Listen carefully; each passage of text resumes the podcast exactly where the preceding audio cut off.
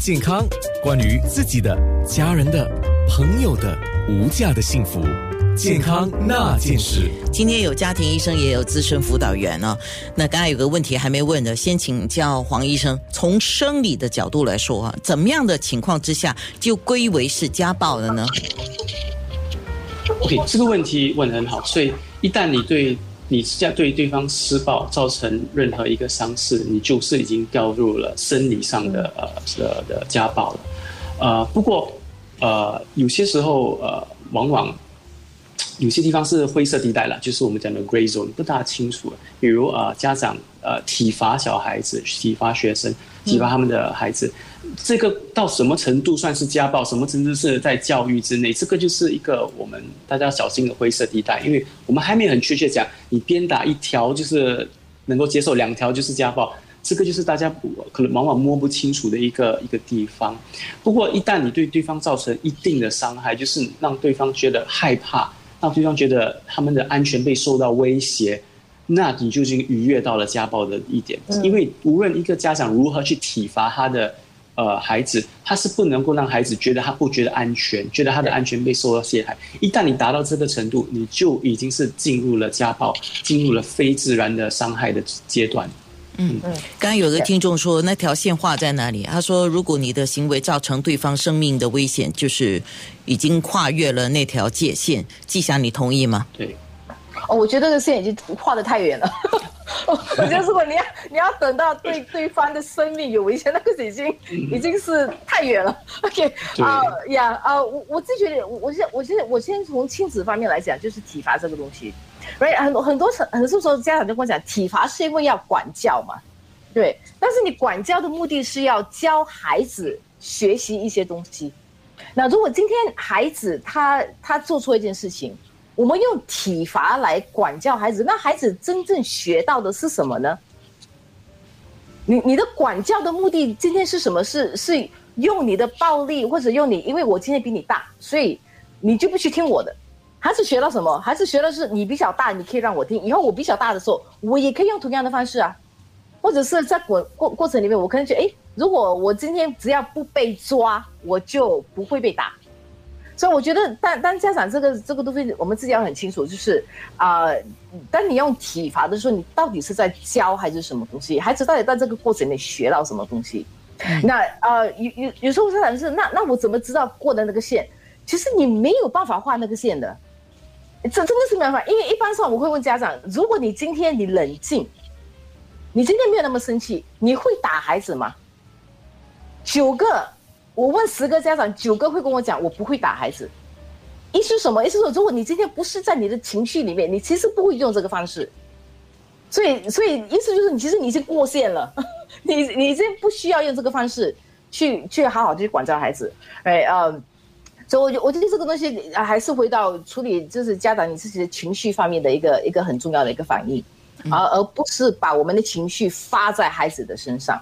OK，我我特别有感觉的是，我们讲回我们自己了。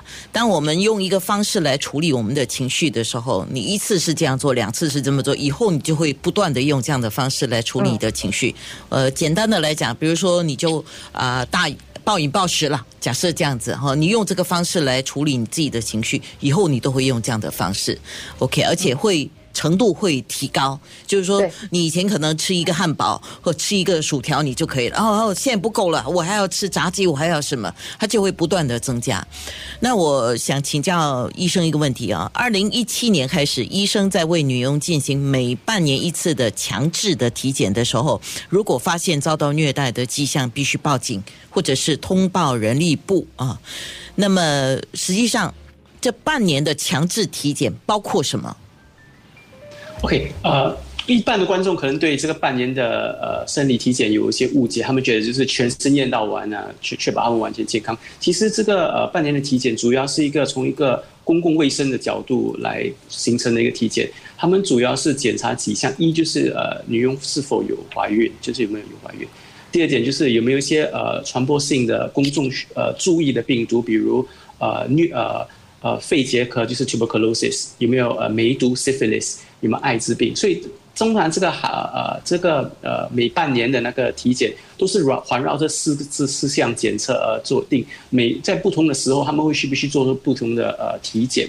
不过在那个体检的表格上面，其实它有明确的确定一点，如果你怀疑呃这位女佣呃被被人家虐待或欺凌。你必须呃通报呃这个这个情况，所以他是有提醒我们这些家庭医生，所以家庭医生从来在做体检时都会跟女女佣呃有点交谈，呃觉得他们今天怎样啊，然后在抽血时就看看检查手臂之类，看有没有被虐待的伤痕。一旦我们有怀疑，可能他是被人家欺负，我们就要花多点时间去跟女佣交谈，呃看到底发生什么情况，需不需要呃通知人力部还是报警。所以一旦我们觉得有生命有危险。当然就是报警，而不是单单通知人力部。不过我们觉得其实是有呃被呃欺凌，不过还没有到生命危险的这种紧急的情况下，我们就必须通报人力部。OK，那像刚才我们提到的那个缅甸女佣的事件啊，我注意到在早报的社论里面有提到，女佣被虐待时长九个月嘛，长达九个月啊。但是里面有一个啊，曾经两度看过一名诊所的医生。呃，而且这个女被告的祖屋的住家还住着两名房客，但是由始至终啊，就是到事情呃有出现人命的时候，人力部之前都完全没有接到通报，也没有人向警方报案。